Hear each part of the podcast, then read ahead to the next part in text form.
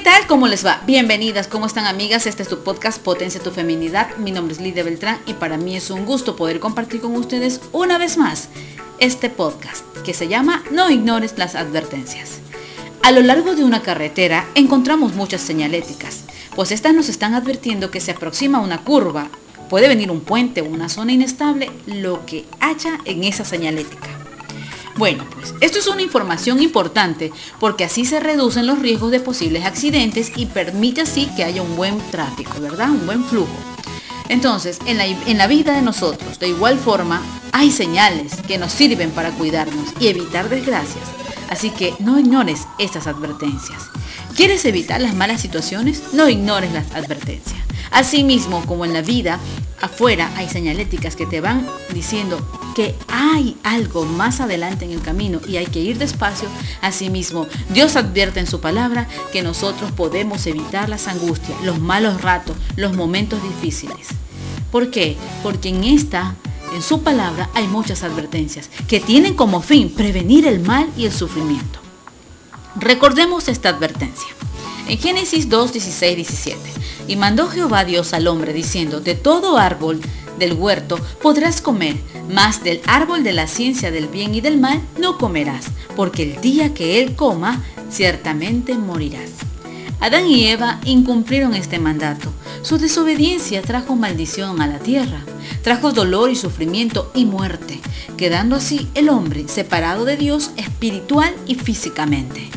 Ahora, es verdad que no murieron, es verdad, físicamente no murieron, pero sí murieron espiritualmente. Recuerden que sus ojos fueron abiertos y ellos se dieron cuenta que estaban desnudos. ¿Por qué? Porque en ese momento, cuando ellos no habían cometido este pecado de la desobediencia, entonces ellos se encontraban en un estado de inocencia. Ninguno de ellos sabían que eso era desnudez y que estaba mal. Entonces ahí tenemos una de las primeras advertencias. Ahora, ¿Qué es importante ante ignorar las adversidades y las advertencias que Dios nos está poniendo en nuestras vidas? Primero, hay que conocer y cumplirla. Esforcémonos para conocer mucho más este tema, porque muchas veces ignoramos la palabra de Dios y las advertencias que están en él, porque más que prohibiciones son límites que nos van a llevar a vivir en paz con Dios y con los demás. Quiero mencionar algunas advertencias. Están en 2 de Corintios 6:14. No os unáis en yugo desigual con los incrédulos. ¿Por qué? ¿Qué es lo que ocurre aquí? ¿Qué compañerismo va a tener la justicia con la injusticia? ¿O qué comunión la luz con las tinieblas?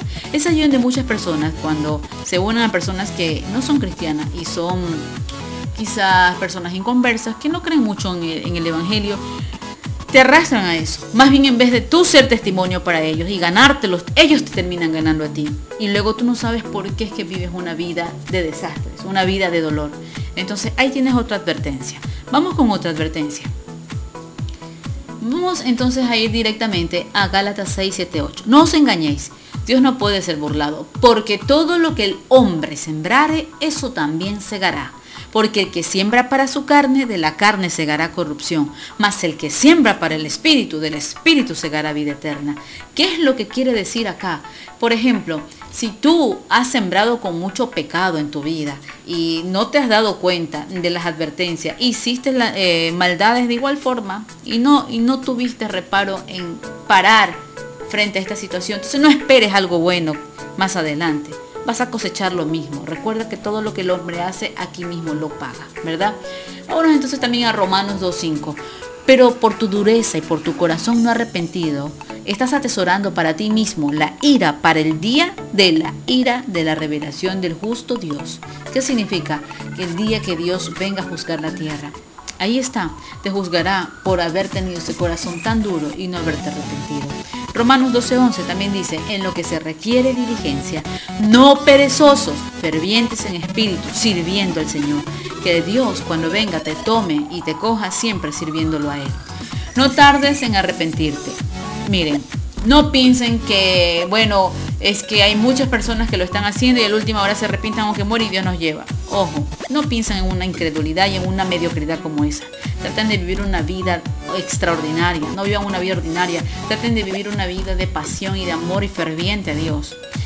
Porque si piensan en que ese no o ese alto o ese detente, cuidado, peligro, no lo hagas.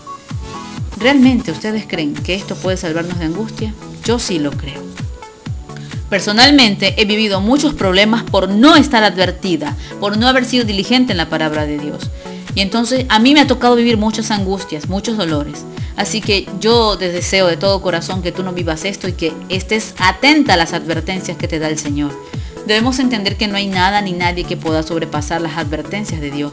Todas en su totalidad se cumplen y tendrán el resultado que dicen. Tarde que temprano todo, todo lo que tú en algún momento hagas te vas a dar cuenta que fue por haberte equivocado, por haber desobedecido. Te vas a dar cuenta que fue por consecuencia de tus decisiones y malas elecciones. No culpes a Dios, no culpes a nadie. Toma responsabilidad de tu propia vida. Tómala. Y si estás incumpliendo las advertencias de Dios, no tardes en arrepentirte. Pídele perdón, restituye tu mal y vuelve nuevamente a vivir en obediencia. Recuerda que Él te espera con los brazos abiertos y Él te va a guiar hacia un buen camino. Venid luego, dice Jehová, y estemos a cuenta. Si vuestros pecados fueren como la grana, como la nieve serán emblanquecidos. Y si fueren rojos, como el carmesí, vendrán a ser como blanca lana. Isaías 1.18. Es un gusto poder compartir con ustedes siempre estos mensajes que nos brindan a partir de muchas redes sociales y a partir de algunas plataformas como SBC La Voz y también como lo es Renuevo de Plenitud. A mí me gusta mucho poder compartir con ustedes estas reflexiones diarias y que son reflexiones cristianas para sus vidas. Que sirva mucho de refrigerio, que Dios les ayude a no ignorar las advertencias y seguir adelante. Que Dios las bendiga en este día. Pasen bien.